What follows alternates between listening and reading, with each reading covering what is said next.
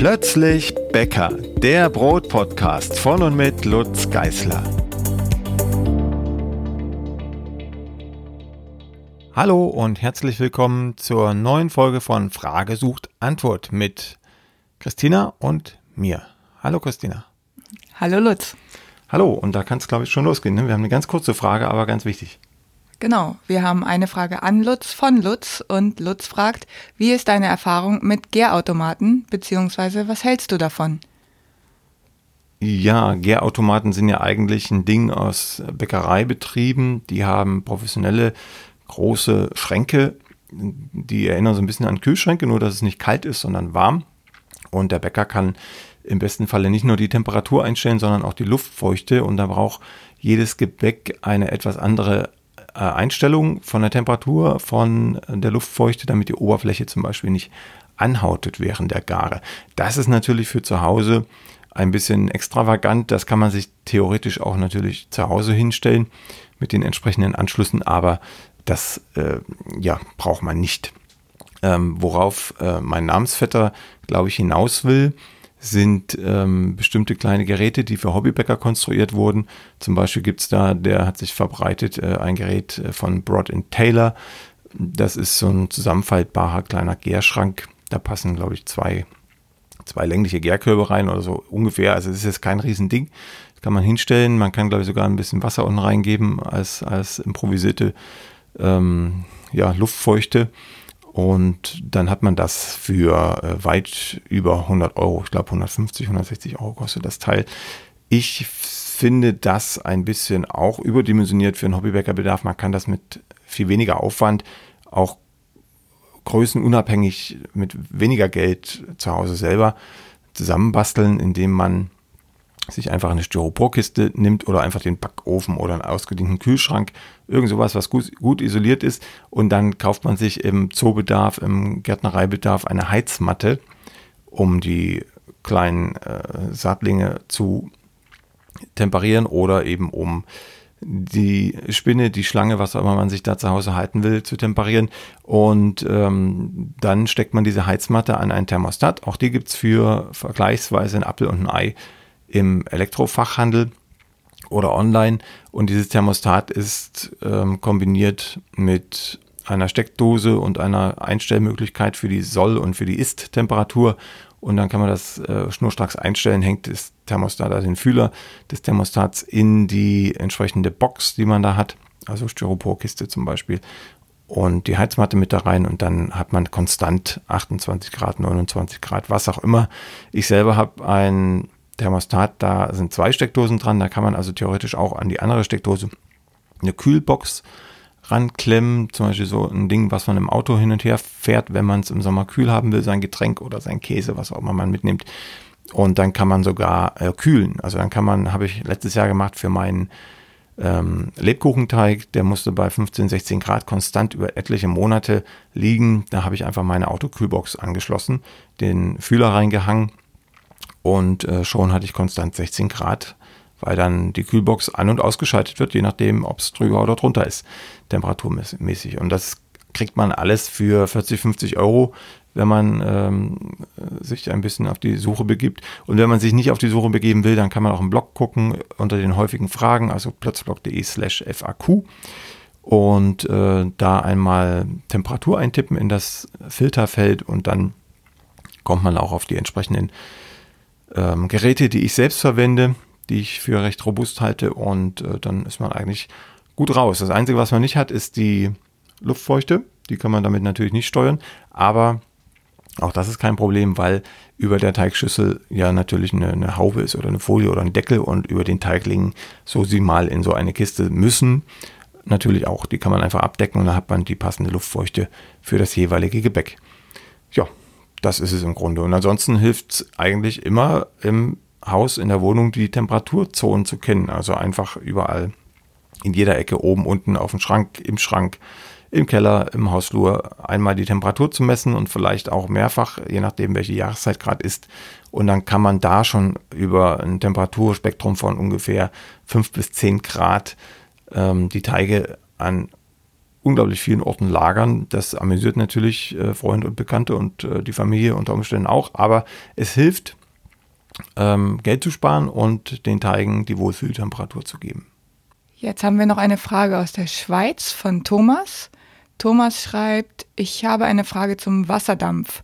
Du platzierst deine Edelstahlschale mit den Kugeln auf dem Boden des Ofens, unterhalb des Backsteins. Wäre es dampftechnisch nicht besser, die Schale auf dem Backstein zu platzieren? So bekommt das Brot mehr Dampf ab. Nein, klare Antwort. Das wäre nicht äh, besser. Der Dampf sucht sich seinen Weg sowieso. Der ist ja, der steht ja unter quasi Hochdruck. Wenn ich da mit der Spritze rein spritze in meine Schale mit Kugeln, ähm, dann entsteht schlagartig Dampf. Selbst wenn die Ofentür zu ist, presst es mir einen Teil des Dampfes noch raus, weil da so viel in kurzer Zeit entsteht. Und das bedeutet auch, dass der äh, locker an allen Ritzen hier rechts und links und oben und unten äh, vom Backstein sind vorbei flaniert und äh, sich im ganzen Ofenraum ausbreitet. Das kann der einfach, das kann man sich auch vorstellen, wenn irgendwo mal ein Konzert ist oder ähm, ja, irgendeine Veranstaltung, wo äh, mit, mit Nebel hantiert wird, also mit künstlichem Nebel, dann sucht sich der auch seinen Weg, egal wie eng oder wie klein oder wie groß die Ritze ist, wo er, wo der durch muss. Insofern, oder, oder irgendein Brand, da ist jede Ritze dankbar äh, für den Dampf oder andersrum, der Dampf ist dankbar für die Ritze, der kommt also überall durch und das ist genauso im Backofen. Da braucht man sich also keine Sorgen machen. Lieber unten auf dem Boden, dann hat man den Backstein frei und äh, wenn ich auf dem Boden sage, dann möglichst weit am Rand, damit man sich die Unterhitze nicht blockiert. Deshalb sollte auch diese Schale, diese feuerfeste Schale möglichst schmal sein kompakt.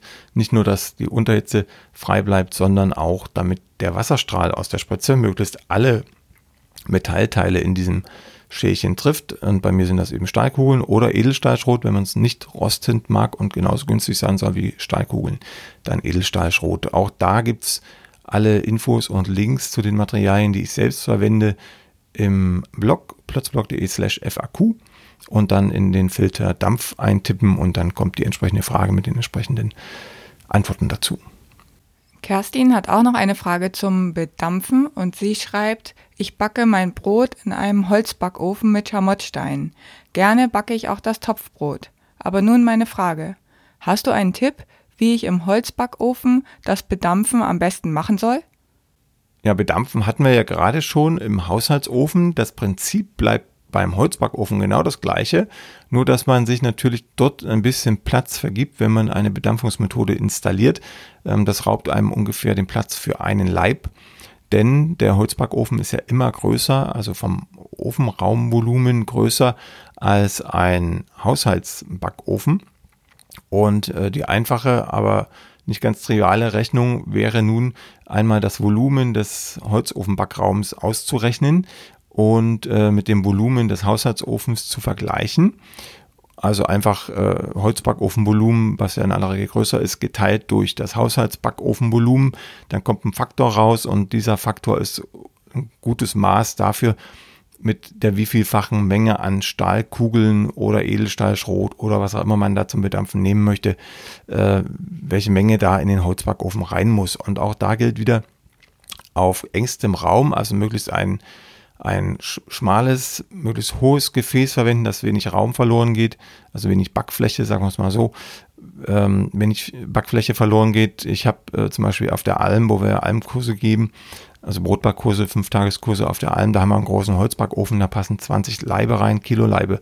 Und da habe ich einfach einen, einen, einen hohen Stahleimer, wo 15 Kilo Stahlkette drin liegen die werden mit aufgeheizt, diese äh, Kettenglieder. Und zwar, wenn die Glut im Ofen ist, nicht wenn das Feuer brennt, sondern wenn die Glut verteilt wird, dann schiebe ich diesen, diesen ähm, Eimer hinein und lasse ihn dann ungefähr eine halbe, dreiviertel Stunde mindestens mit aufheizen. Dann kommt die Glut raus, der wird sauber gemacht, der Backofen und der Eimer bleibt immer drin. Möglichst weit hinten habe ich den platziert, dass ich gut einschießen kann. Und ähm, ja, wenn dann alle Leibe drin sind, dann kommt eine lange Kelle, auch Marke Eigenbau, also einfach improvisiert mit äh, ausreichend Wasser. Auch da gilt das gleiche Verhältnis im Vergleich zur Menge, zur, zum Gewicht der Schrauben, Nägel, Kugeln, Stahlketten, äh, wie im Haushaltsbackofen. Dann halt mal 4 mal 5, je nachdem, was da rauskommt bei der Berechnung. Und dann schütte ich das Wasser da mit einem Schlag drauf aus der Kelle und äh, mache die Tür schnell zu. Das ist wichtig, damit der Dampf drin bleibt und damit ich mich selber nicht unnötig in Gefahr begebe, denn heißer Dampf ist nicht ganz zu verachten, was die Gefährlichkeit angeht. Ja, aber ansonsten geht das alles im Holzbackofen genauso gut wie im Haushaltsbackofen. Arthur hat eine Frage zur Knetmaschine und zwar schreibt Arthur, ich arbeite mit einer Kenwood Chef und nur mit Draxmehlen. Dabei passiert es regelmäßig, dass der Knethaken entweder eine Kuhle im Teig formt und den Rand nicht mehr mitnimmt oder ein Klumpen nur noch im Kreis herumfährt. Ich helfe mir, indem ich mit einem langen Löffel den Teig entweder in die Mitte der Schüssel schiebe oder ihn von, vom Haken löse. Das hat aber nur weniger als eine Minute Erfolg. Hat das damit zu tun, dass es in deinen Rezepten meist um relativ geringe Teigmengen geht? Oder was ist sonst zu tun, damit alles gut durchgeknetet wird? Ja, das ist natürlich äh, kein Problem der Draxmehle, das muss ich schon mal vorausschicken. Ähm, Draxmehle, äh, wer das nicht kennt, das sind die Mehle äh, der Draxmühle, mit denen ich auch hauptsächlich arbeite. Deshalb hat das Arthur vermutlich da reingeschrieben, nur dass ich weiß, dass, ähm, ja, dass er Probleme hat, die ich dann entweder, wenn es an den Mehlen läge, auch hätte oder eben auch nicht. So, das äh, zum Prolog. Ähm, mit einer Kenwood arbeite ich natürlich auch. Insofern macht er überhaupt keinen Fehler und es ist auch überhaupt kein Problem. Ähm, wenn sich der Teig äh, an die Wand heftet oder mit dem Hakenkarussell fährt. Man muss ihn sozusagen nur zu nehmen wissen. Wenn sich der Teig an den, an den Schüsselrand klemmt, dann ist es höchstwahrscheinlich ein Roggenteig oder ein roggenlastiger Teig, weil der ähm, bei einer bestimmten Konsistenz zieht sich einfach nicht mit. Der bleibt, das ist wie Knetmasse, ne? wenn er da versucht mit dem Haken dran rumzurühren in einer weichen Knetmasse, dann wird die sich auch nicht bewegen, zumindest nicht zum Haken und zur Schüsselmitte und weg vom Rand, sondern die bleibt einfach da. Und das ist ähm, der Haken am Roggenteig. Ähm, da kann man mit einem anderen Werkzeug arbeiten, zwar mit dem K-Haken bei Kenwood oder bei anderen Maschinen heißt es einfach Flachschläger, Flachröhrer, Pedal. Ähm, der nimmt den Rand auch mit und wenn selbst der das nicht tut, dann gibt es bei manchen Maschinen immer noch äh, so einen ähnlichen Haken mit Silikonlippe, die dann wirklich alles mitnehmen. Auch das geht bei weicheren Roggenteigen sehr, sehr gut und äh, man spart sich das lästige Abkratzen, was normal ist. Das passiert auch bei Bäckereimaschinen im Spiralkneter jedenfalls. Die Bäcker haben meistens auch äh, Hubkneter. Da gibt es einen Arm, der hat quasi schon so einen, so einen Abstreifer direkt im Arm integriert. Der kratzt also permanent äh, von der Wand zur Mitte hin, wie so, ein, wie so ein einarmiger Bandit. Also der geht mit dem Arm vom Rand zur Mitte und hebt den Arm dabei auch. Also da wird der Roggenteig gut durchmischt. Ein Spiralkneter ist für Roggenteige nicht das Beste, deshalb äh, Arthur, nimm lieber den K-Haken oder irgendwas Flacheres, was näher an die Wand kommt für Roggenteige. Bei Weizenteigen kann es auch passieren, vor allem bei sehr weichen Weizenteigen, dass die am Anfang jedenfalls erstmal äh, brach da liegen in der Schüssel und der Haken nur dran rumrührt. Ciabatta-Teig zum Beispiel, auch da hilft manchmal dieses Pedal dieser Flachrührer. Ähm, oder, was auch funktioniert, die Geschwindigkeit erhöhen. Man muss sich ja nicht sklavisch an die Geschwindigkeiten halten, die im Rezept stehen.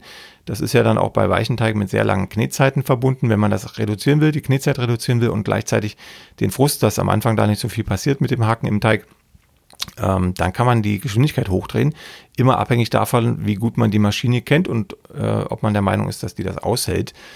Dann äh, kann man durchaus auch mal auf 3, 4, 5 hochstellen, weil der Haken dann einfach eine bessere, Knet, schnellere Knetwirkung hat.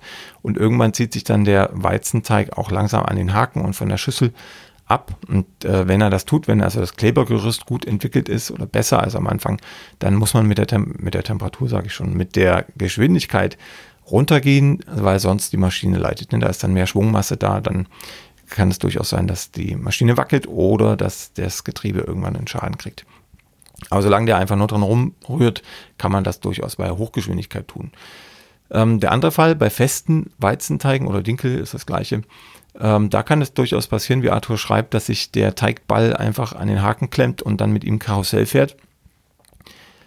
Auch das ist normal. Auch da kann man versuchen, mit einem Hauch mehr Geschwindigkeit die Zentrifugalkraft auszunutzen und den Teig sozusagen durch den Schwung des Hakens ein bisschen wegzuwerfen, und zwar Richtung äh, Schüsselwand. Und auch dann hat man eine etwas bessere Knetwirkung. Es bleibt aber durchaus nicht aus, bei einigen Teigen, die eine spezielle Konsistenz haben, ab und an den Haken äh, nach oben zu holen und ähm, den Teig zu lösen und dann weiter zu kneten. Und das gleiche fällt mir gerade noch ein, wenn man äh, Zutaten einmischen will in den fertigen Teig, also zum Beispiel bei sehr fettreichen Sachen wie Brioche oder im Zopfteig, wenn also noch Butter rein muss oder ein Öl hinterher, dann äh, lohnt es sich auch bei kleinen Teigmengen ähm, die Hand zu verwenden, also erstmal mit der Hand grob einzumischen und dann den Spiralhaken wieder einzusetzen. Oder ähm, dass man dann eher wieder bei weicheren Teigen, dass man die Geschwindigkeit erhöht und dadurch eine schnellere Mischungswirkung hat, sonst wartet man halt einfach länger. Das ist alles eine Frage der Zeit und wenn man die nicht hat oder nicht so geduldig ist, zu den Menschen gehöre ich auch eher, dann äh, erhöht man die Geschwindigkeit der Maschine und ähm, passt sich sozusagen den äußeren Umständen etwas an mit der Technologie. Da würde ich gerne noch einmal kurz äh, nachhaken. Lutz, du hast gesagt, äh, bei festen Teigen kann man auch die Geschwindigkeit einen Hauch erhöhen. Diesen Hauch würde ich gerne betonen, denn da sollte man wohl nicht auf vier oder fünf gehen. Nein, auf keinen Fall. Dann ist der Teig vielleicht gut, aber die Maschine ist hinüber. Deshalb äh, wirklich nur so viel, wie die Maschine das mitmacht. Man, man kriegt ja im Laufe der Zeit so ein Gefühl für die Maschine. Man hört sie, man sieht sie, wie sie sich bewegt. Und da meine ich jetzt nicht den Haken, sondern die Maschine selbst. Und ähm, anhand der Geräusche und der Bewegung kriegt man, glaube ich, intuitiv mit, äh, wann es zu viel ist für die Maschine. Und äh, das muss jeder mit sich selbst ausmachen, weil das sehr äh, vom Quellvermögen des Mehles abhängt. Also wie fest ist der Teig denn dann wirklich? Und wie viel Teig ist drin? Je mehr Teig ich knete, umso schonender muss ich kneten. Für die Maschine schonender, dem Teig ist das erstmal ziemlich wurscht. Aber für die Maschine ist es umso anstrengender, je mehr Teig drin ist, insbesondere wenn es auch fester Teig ist, wie ein Brötchenteig zum Beispiel, ein klassischer Weizenbrötchenteig. Maria hat eine Frage zum glutenfreien Backen und zwar schreibt sie, wegen Zöliakie muss ich mich zwangsläufig glutenfrei ernähren. Vor Jahren habe ich Brote selbst gebacken, die so extrem nach Hefe geschmeckt haben, dass ich schnell die Lust an weiteren Experimenten verloren habe.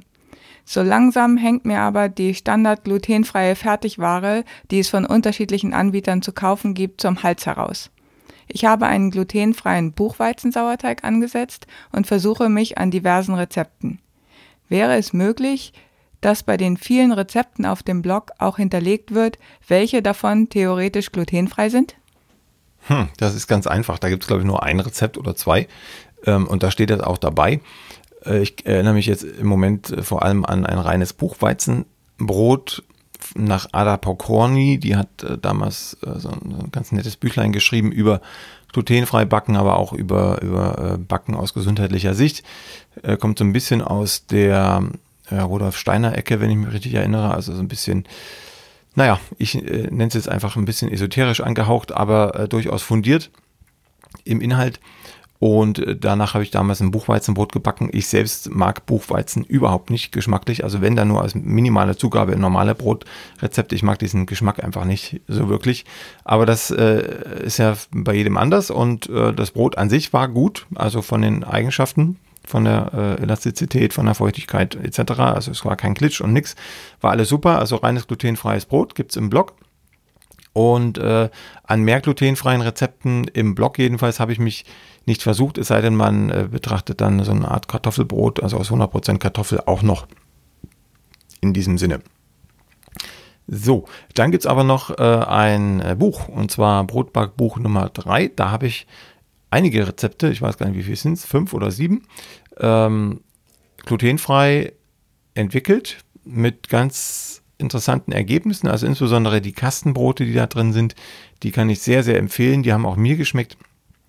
Und ähm, mehr kann ich dazu jetzt im Grunde gar nicht sagen, weil glutenfrei backen schon eine ganz eigene Art ist und um die habe ich immer einen großen Bogen gemacht, weil das äh, liegt mir im Moment jedenfalls äh, nicht so, da, da fühle ich mich nicht wohl in dieser Welt, in dieser Backwelt, auch wenn ich natürlich den Bedarf sehe und viele Anfragen kriege, was glutenfrei backen angeht und da sicherlich auch äh, irgendwann mal was zu machen werde, aber im Moment äh, fehlt mir da sozusagen der persönliche Bezugspunkt. Also ich fühle mich in der Welt mit äh, glutenhaltigen Getreiden noch deutlich wohler im Moment, aber das kann sich ja alles auch mal ändern. Insofern würde ich da jetzt gar keinen gar keine Tür zuschlagen, aber ähm, bis auf das ein Rezept oder zwei Rezepte im Blog und das, was im Buch Nummer 3 steht, im Brotbackbuch Nummer 3, kann ich im Moment äh, keine weiteren glutenfreien Rezepte ja, empfehlen und darauf verweisen.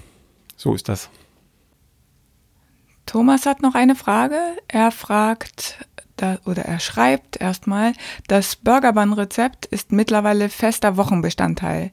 Aber ich habe Schwierigkeiten mit dem Öl, das ich in fünf Minuten langsam einlaufen lasse. Bei mir dauert es 15 bis 20 Minuten, bis alles aufgenommen ist. Gestern habe ich das erste Mal mit Emma gebacken. Dabei blieb bis zum Stückeform noch Öl übrig. Ich nehme Rapsöl, weil es nach dem Backen nicht so nach Berliner riecht. Ist dessen Aufnahmeverhalten im Mehl gegebenenfalls anders? Oder Emma? Oder, oder, oder? Oder, oder. Drei Fragezeichen kommen da noch dazu. Also, ähm, das ist ungefähr das Thema, was wir vorhin schon mal kurz angesprochen haben. Wenn ich ähm, nach dem Kneten, also wenn das Klebergerüst, das Glutengerüst gut ausgebildet ist, noch etwas in den Teig geben muss, insbesondere Öl, was ja ähm, zwangsläufig eine flüssige Konsistenz hat im Vergleich zur Butter, ähm, sehr, sehr weichflüssig ist, mh, geht das besonders schwer und auch da hilft die Hand. Also erstmal mit der Hand reingehen, alles grob vermischen, dass der Haken wieder was zum Anfassen hat. Ansonsten bildet sich einfach ein Ölfilm auf dem Teig und der Haken äh, schmiert den Teig in, in dieser Ölpfütze einfach durch die Schüssel, ohne dass irgendwas passiert. Deshalb einfach die Hand nehmen, einmal durchmatschen, also wirklich, das meine ich so, wie ich es sage, äh, durch die Finger pressen, Hand aufmachen, reinkrallen in den Teig und durchpressen, dass der Teig eine Verbindung mit dem Öl bekommt. Und wenn das so ist, dann kann der Haken wieder dazukommen. Und dann dauert es auch wirklich nur äh, vier, fünf Minuten. Ne? Und so ist das auch in den Rezepten gemeint. Das steht nicht so explizit drin, weil ich mir ein paar Sachen äh, spare und die lieber äh, einmal erzähle oder einmal schreibe. Aber ähm, die fünf Minuten sind äh, gemeint, äh, sozusagen, wenn das Öl einigermaßen ähm, im Teig äh, schon, schon, schon, äh, ja, wie soll ich sagen, ähm, Grip gefunden hat, dann, dass sich das dann auch einmischt. Ne? Und be bevor sich das nicht einmischt und wenn der Teig da im Öl äh, schwimmt, dann mischt sich ja nichts ein, äh, gelten die fünf Minuten nicht. Also deshalb äh, einfach die Hand nehmen, mal durch patschen oder die Kinder zur Hilfe nehmen, die machen sowas immer gerne, dann äh, danach den Haken anlaufen lassen. Und dann funktioniert das. So, äh, mit Emma geht das sicherlich auch. Ich vermute nur, dass da die Ölbindung noch schlechter funktioniert, äh, weil Emma einfach äh, ein viel schwächeres Klebergerüst hat. Insofern kann es sein, das habe ich aber selber noch nie ausprobiert, dass äh, da das Öl wieder ein bisschen aus dem Teig tritt. Es kann aber auch sein, dass es noch nicht richtig eingemischt wurde. Das kann ich jetzt aus der Ferne leider schlecht schlecht beurteilen. Also am Öl selbst, an der Ölart liegt es definitiv nicht, dann eher am Emmer. Auch beim Einmischen vom Öl könnte man doch mit der Geschwindigkeit der Maschine ein bisschen spielen, oder? Ja, auf jeden Fall. Ähm, da könnte man aber eben auch erst, wenn das mit der Hand ein bisschen vorgemischt ist oder der Teig irgendwann angefangen hat, es zu ziehen, dieses Öl, dann erst könnte man mit einer höheren Geschwindigkeit arbeiten weil für dieses Rezept ist relativ viel Öl nötig. Und wenn ich dann diesen Teigbatzen in dieser Ölpfütze plötzlich auf höhere Geschwindigkeit beschleunige, dann spritzt einfach das Öl raus. Also auch da leicht vormischen mit der Hand. Und dann kann man auch auf höherem Tempo den Haken laufen lassen, dann ist man einfach schneller am Ziel. Christian hat eine ganz kurze Frage zu Gärkörben. Er möchte wissen, wo ist der Unterschied zwischen einem ovalen und einem runden Gärkorb? Oder gibt es überhaupt einen? mal von der Form abgesehen. Ja, im Grunde ist es das schon, ne? Das ist der Hauptunterschied, ist die Form. Das hat also alles ähm, ästhetische Gründe beziehungsweise auch Platzgründe, denn mit einem länglichen Gärkorb, ovalen Gärkorb kriege ich zwei Brote unproblematisch in den Backofen, in den Haushaltsbackofen. Mit zwei Runden muss ich mir schon Mühe geben, ein bisschen über die Diagonale arbeiten und dann ähm, backen sie doch noch ein wenig zusammen. Mit dem länglichen Jakob ist es relativ unproblematisch und man hat äh, über längere Zeit, also von, von nach hinten gesehen beim Brot, über längere Zeit, über eine längere Strecke im Brot einfach gleich große Scheiben. Das mag auch von Vorteil sein für Alltagsbrote, die man irgendwie in die Brotdose geben möchte, dass das alles gleich groß ist, den gleichen Querschnitt hat. Ja, viel mehr gibt es da nicht zu sagen. Theoretisch hat ein längliches Brot auch eine etwas kürzere Backzeit als ein rundes Brot, weil die Wärme von der Seite besser rankommt. Aber das sind, glaube ich, alles Nachkommastellen, die in der Praxis keine große Relevanz haben. Ja, und alles andere ist Geschmacksfrage. Ne? Also ich selber bin eher ein Freund von runden Broten. Das macht für mich so ein klassisches Brot einfach aus. Aber äh, längliche Brote haben natürlich auch ihre Berechtigung und ähm, deshalb ähm, kann das jeder selber entscheiden. Es gibt übrigens auch dreieckige Brote oder Brote, die gar keinen Gärkorb brauchen. Alles möglich. Ja, mehr gibt es dazu nicht zu sagen. Eventuell macht es auch einen Unterschied, äh, welche Schnitttechnik man bevorzugt, weil man längliche Brote vielleicht anders einschneidet als runde. Ja, genau, das gibt es doch noch mehr zu sagen. ähm, genau, also runde Brote kann man anders einschneiden oder äh, muss man sogar anders einschneiden als längliche. Wenn es zum Beispiel um Weizen-Sauerteigbrote geht, dieses San Francisco Sourdough Bread, über das haben wir nun auch schon ein paar Mal geredet, ähm, das wird klassischerweise der Länge nach aufgeschnitten mit flacher Klinge. Wenn ich das bei einem runden Leib probiere, geht das natürlich auch aber dann wird aus dem runden Leib ein länglicher Leib, ein etwas, oder sagen wir mal, ovaler Leib. Ähm, und äh, die Porung sieht anders aus, als wenn ich den länglichen Leib der Länge nach aufschneide. Das hat schon wieder eine Bewandtnis. Also es gibt ein paar Brottypen, die einfach in langer Form besser gelingen als in runder Form. Aber das sind echt Ausnahmen. Eben dieses San Francisco Sourdough Bread. So, wir haben die Fragen für dieses Mal soweit ähm, abgearbeitet und äh, ich muss einfach schon, äh, weil das ein tolles Format ist, äh, erwähnen, dass es ähm, das, was wir jetzt im Podcast gemacht haben, auch in einer etwas interaktiveren Form gibt. Und zwar haben wir das Brotfragestunden getauft und diese Brotfragestunden dauern tatsächlich drei Stunden am Stück mit äh, maximal 25 Teilnehmern und äh, dann hören wir uns gegenseitig. Im Moment ist es ja recht äh, äh ja, monoton, nämlich in eine Richtung von uns zu euch und äh, bei den Brotfragestunden äh, geht es auch mal andersrum. Also da kann jeder seine Fragen stellen und zwar so, dass alle, die teilnehmen, diese Fragen auch hören können. Das ist also wie Radio zum Mitmachen und äh, wir zwei, also Christina und ich, werden dann Rede und Antwort stehen zu allen Fragen rings um das Thema Brot, also nicht nur um Aspekte des äh, Hobbybrotbackens, sondern gern auch zu Brotpolitik, äh, Brotgeschichte, Brotkultur, alles was euch auf dem Herzen liegt zum Thema Brot. Und äh, das eben nicht nur mit einer Frage, sondern alles, was euch einfällt, alles, was wir in drei Stunden besprechen, diskutieren können, ist möglich. Und wer da Interesse dran hat, und auch mal äh, schauen will, was andere Teilnehmer, das fand jetzt schon ein paar Mal statt, was andere Teilnehmer äh, zu diesem Format sagen, der kann auf www.brotbackkurse.de schauen. Unter dem äh, Schlagwort Online-Kurse ist das ganze Angebot zu finden.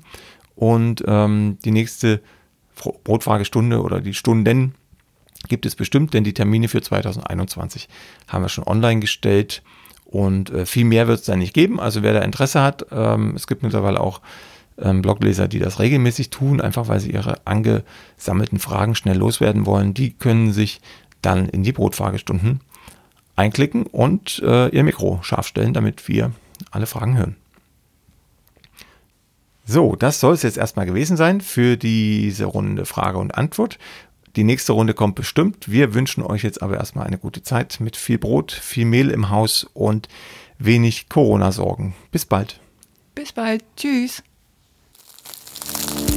Die nächste Folge von Plötzlich Bäcker, dem Brot-Podcast, gibt es ganz bestimmt. Wenn du bis dahin meine Arbeit am Blog oder für diesen Podcast unterstützen möchtest, dann klicke dich auf plötzblog.de slash unterstützen. Vielen Dank.